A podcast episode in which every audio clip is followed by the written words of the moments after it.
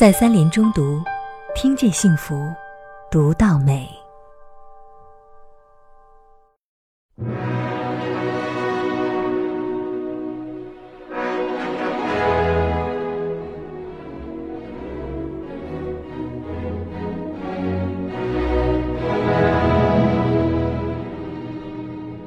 国家大剧院一堂课和三联中读的各位听友们，大家好，欢迎来到一堂课。我是来自中国艺术研究院音乐研究所的王基燕。今天一堂课的话题，我们将围绕即将于十一月二十五日到十一月二十七日，在国家大剧院举行的纯粹古典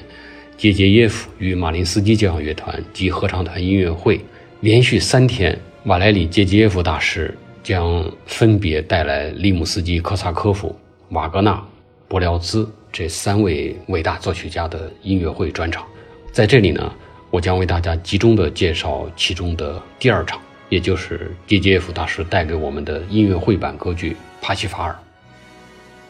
这部歌剧呢是德国作曲家瓦格纳的最后一部作品，所以这场音乐会是非常令我们期待的。谈起瓦格纳的音乐创作来呢，我们都知道他有非常多的壮丽的歌剧作品，而事实上呢，我们用歌剧这个表述是不准确的。瓦格纳对他自己的作品，希望用另一个名字，用另一种表述来界定，那就是音乐戏剧 （music drama）。我们国家呢习惯翻译成乐剧，音乐的乐，戏剧的剧。尽管这个翻译呢容易跟我们自己国家的粤剧混淆起来，但是在特殊的语境中是没有问题的。国家大剧院曾经演奏过很多部瓦格纳的作品，包括在2018年的五月末到六月上旬的四个夜晚演出的纽伦堡的民歌手，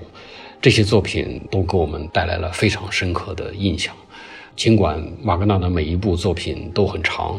但是我每次在国家大剧院听瓦格纳作品的演出的时候，都非常欣喜地发现，我们有足够多的听众怀着热情、怀着专注，在瓦格纳非常壮丽的宏大的作品当中，啊，从头至尾地感受着音乐的美、音乐的力量。而对于这次杰杰夫大师将要指挥的帕西法尔来说呢，情况尤其特殊。因为从帕西法尔于1882年7月26日在德国拜洛伊特首演，到今天137年过去了，但是这部作品仍是挑战我们每一个人理解力的艰深之作之一，可能甚至对于很多人来说都没有之一，因为很难理解。但是有一点毋庸置疑的就是说，很少有人怀疑它作为杰作的巨大的魅力。这是我们在每一次优秀的演出当中都能感受到的，但同时我们也需要面对这么一个事实，也就是说，我们在听帕西法尔这部歌剧的时候，如果您要是像听《卡门》或者《茶花女》或者《图兰朵》那样的歌剧，不做大量功课、不加准备，就直接走进歌剧院或者这次是音乐厅来听的话，恐怕您自己都不好意思。事实是这样吗？我想说的是，不管帕西法尔的内容有多么深邃复杂，它毕竟是艺术作品。而瓦格纳呢，称呼他的作品用了一个很长的德语的词，叫 Gesamtkunstwerk，我们翻译为综合艺术作品。国家大剧院这次翻译成整体艺术作品，我觉得更贴近这个德语词的意思。而我个人有时候更愿意使用一种完整艺术作品。其实它要求一种完整，不仅是歌剧这门艺术所涉及到的各种艺术元素，同时呢，也是从头至尾的一种完整。所以他的作品是很难用我们听片段来感受的，必须得听它的整体。而从整体来说，这部作品从前奏曲一直到非常崇高的结束。它带给我们的是一个很独立的世界，在这个世界当中呢，我们会感觉到一种心灵的升华，感觉到太多的含义容纳在这一部作品当中。那么，到底怎么理解它的内涵呢？在这方面呢，可以说是前人之述备矣。好像关于帕西法尔，或者说关于瓦格纳的几乎每一部作品，每一位学者、每一位理论家、每一位音乐家，甚至我们每一位热爱瓦格纳作品的听众，都有自己的一些见解。在这方面呢，我很想引用一个令人吃惊的观点，同时也是很有启发性的观点。这就是作曲家艾伦·科普兰在《怎样欣赏音乐》这本小书当中写的。他呢，在表述这个观点的时候，似乎也有一点不那么自信，所以呢，他还引用了别人的一个观点。他说，在谈到瓦格纳式戏剧的非音乐方面时，注意是非音乐方面，也就是说是那些关于宗教啊、关于心理啊、关于象征啊、关于哲学啊，所有那方面的内涵。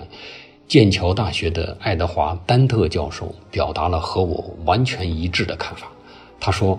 关于他的歌剧在哲学上和道德上的意义，曾经写了大量胡说八道的东西，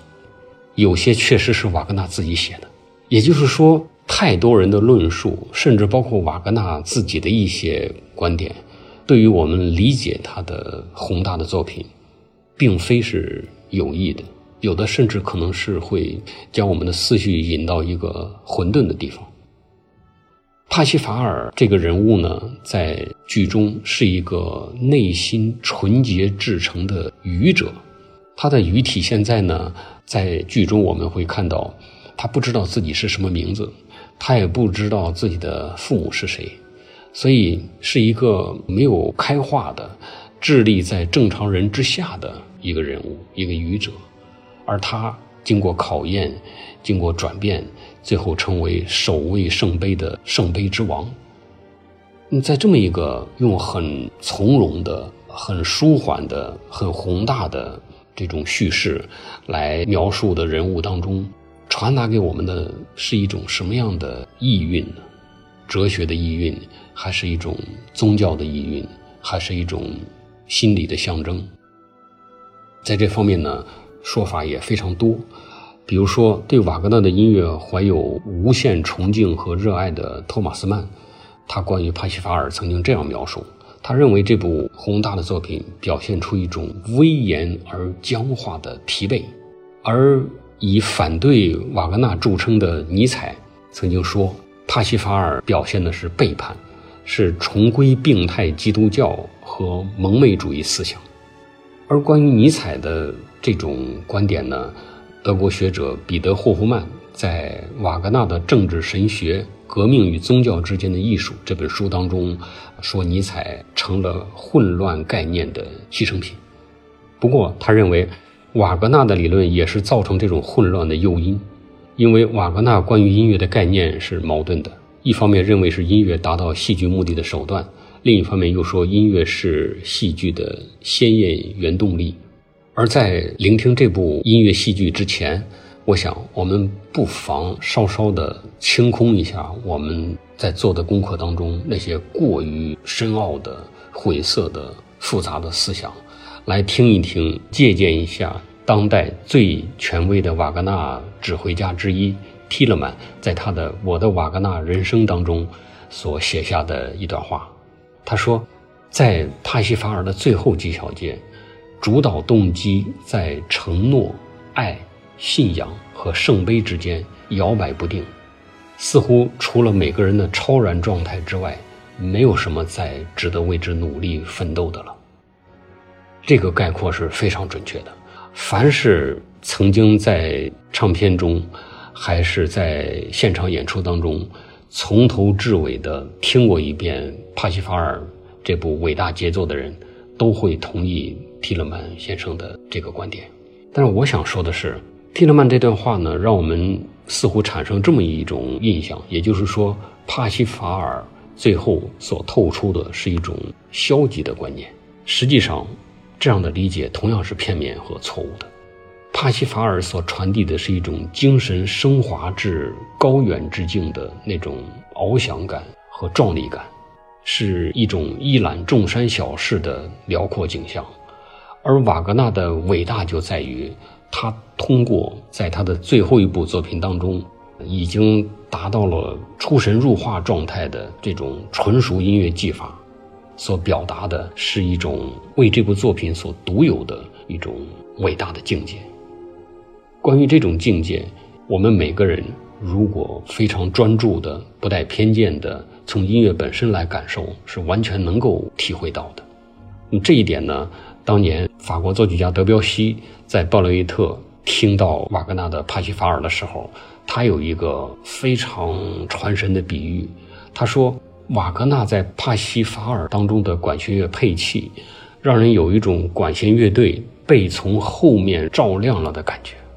这实在是天才的一种感受和描述，因为那么大的管弦乐团。在瓦格纳的复杂的、细致的配器当中，确实有一种好像是从后面照亮了的那种明澈的、绚丽的音色。所以，我认为通过帕西法尔这位内心纯洁的愚者，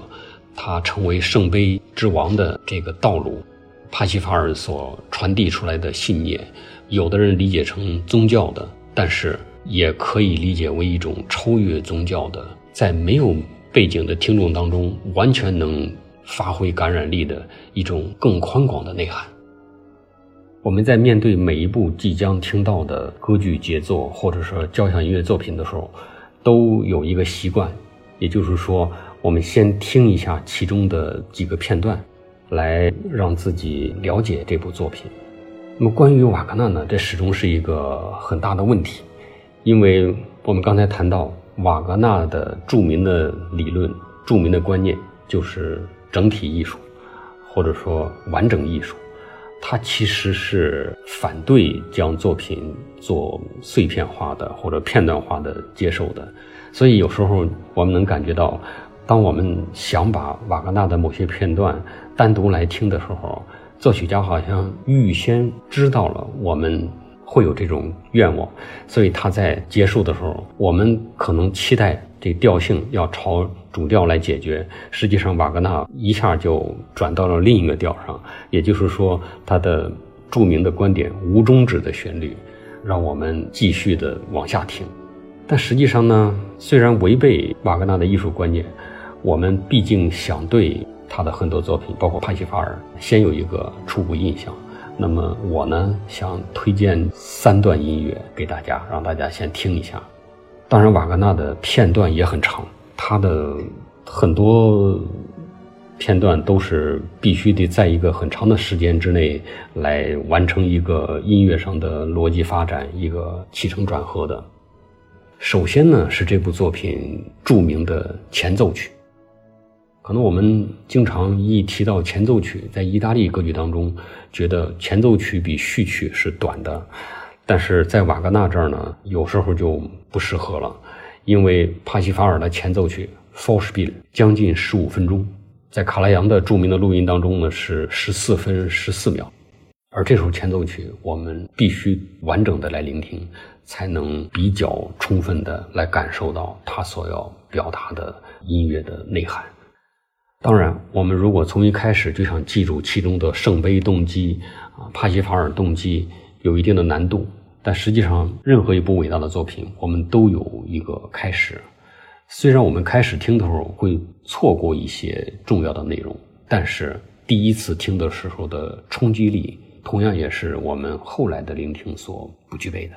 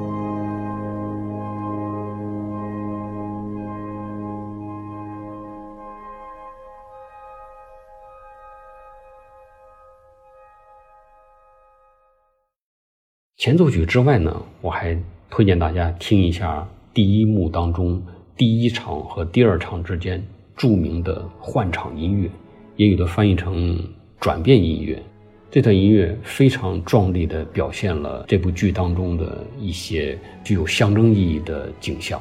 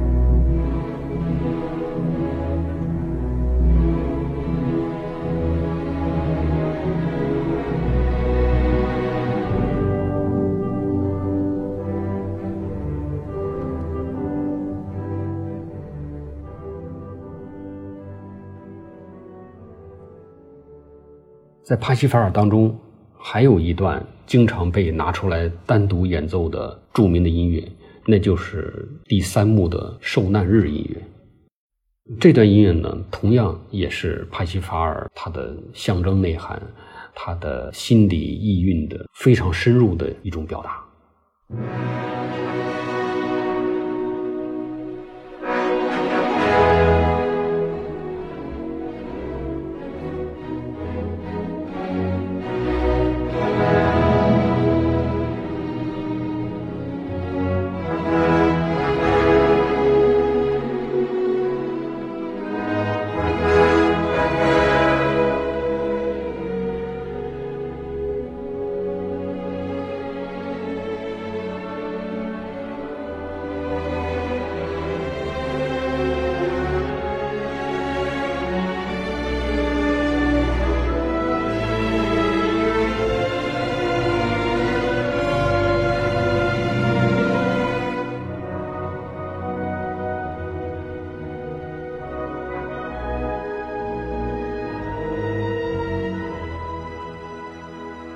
如果在这三段音乐之外，大家还有时间、还有兴趣的话，这部作品的结尾，也就是临近剧中的圣杯呈现的那个时刻，那同样也是很感人的，也可以说是古往今来所有的作品当中，在表现崇高壮丽的境界方面登峰造极的一个片段。瓦莱里·杰杰杰夫先生呢，是我们国家的音乐会听众，尤其是国家大剧院的听众朋友们非常熟悉的世界著名指挥家。他来国家大剧院非常多，这次是他第八次来到国家大剧院。有一种观点呢，觉得杰杰耶夫快速上升的事业，也许会把他拉回到平庸的道路上来。这个观点呢，就来自于杰杰耶夫他的日程。过于紧张，然后他的工作量太大，那么有的人又怀疑会不会这么大的工作量、这么密集的演出和指挥水准之间很难取得一个兼顾或者平衡呢？关于这一点呢，当二零一五年的十二月初，杰杰夫与马林斯基交响乐团在国家大剧院举行拉赫玛尼诺夫全集音乐会，标题为《浪漫与狂想，激情与沉淀》。那次呢，我有幸为《北京青年报》的文艺评论专刊《北青艺评》写了一篇文章。我原来的题目呢是《杰基耶夫永动机模式中的灵感》，标题被《北青艺评》的主编张向红女士修改为“在你看来太疯狂，在他却很正常”。我非常欣赏主编的这个修改，因为可能我们是以我们的经历。或者说需要睡眠的这种概念，以及我们可能研究一部作品的时间，来去衡量杰基耶夫，来去衡量马林斯基交响乐团的排练和演出日程，觉得那是一种紧张到疯狂的一种可能会影响到艺术质量的一种做法。实际上呢，这在他们是常态，不仅是马林斯基，而且我们如果看一下杰杰夫当年在伦敦交响乐团担任首席指挥的时候，做法常常也是如此。在十一年前的二零零八年秋天，当时开启伦敦交响乐团二零零八零九新音乐季演出的呃拉赫玛尼诺夫音乐节，曲目就包括作曲家的三部交响曲和两部协奏曲。还有交响舞曲，还有帕格尼尼主题狂想曲。伦敦交响乐团的大红馆首席安德鲁·马里纳先生曾经说，他累得都快站不起来了。其实维也纳爱乐团的演出也非常密集，所以，呃，我觉得这些伟大的艺术家们，这些知名的指挥大师们，他们的日程经常是非常密集的。这也是让我们。作为热爱音乐的人，敬佩和感激的一点，也就是说，他们奔波于世界各地，为我们带来一场又一场非常高水准的演出，非常呃壮丽的演出。而对于一流的指挥家和一流的乐团，我们可能经常在评论起来的时候呢，觉得怎么样才算一流呢？怎么样才算知名度最高呢？会不会是有宣传的成分在里面呢？在这一点上。我想再次借用提勒曼先生在他的《我的瓦格纳人生》这本书最后的结束语开头所写到的。他说：“我有时候我会做噩梦，我梦见艺术质量不够高，我梦见因为质量出了问题，艺术和音乐正在自我毁灭，就像阿尔卑斯山的冰川在融化一样，艺术的质量也在消融。我们不难看出来。”这里面的弗洛伊德理论的一种影子，也就是说，梦是人的潜意识的表现。提勒曼的这个噩梦，肯定是包括他在内的很多有责任的杰出的音乐家潜意识当中的一种共同的担忧。也就是说，他们是非常担心艺术的水准、演出的质量，在他们的手中，或者在他们这一代音乐家手中，在下降、在消融。所以。我相信，杰杰夫大师也好，提勒曼大师也好，在他们的指挥当中，在他们不懈的排练当中，包括密集的演出，也是为了保持状态的一种方式。他是为了让瓦格纳的《帕西法尔》，让布鲁克纳的交响曲，让所有的作品，包括杰杰夫大师这次要为我们指挥的利姆斯基考萨科夫的作品，这其中有我们非常熟悉和热爱的舍赫拉查达。还有布廖兹的作品，我们可能通常不会把俄罗斯指挥大师杰杰耶夫的名字和布廖兹的名字联系起来，但实际上，我相信杰杰耶夫仍然会给我们一个惊喜，也就是说，他会让我们意识到这些俄罗斯音乐家他们的视野是国际化的，他们的能力、他们的擅长、他们的对音乐的理解，并不限于俄罗斯作曲家，也包括伟大的德国作曲家瓦格纳。也包括不了字。实际上，在此前这些年当中，杰杰夫和马林斯基交响乐团的音乐家们已经一次又一次的向我们证明了这一点。本期一堂课就到这里，感谢大家的收听，我们下次再见。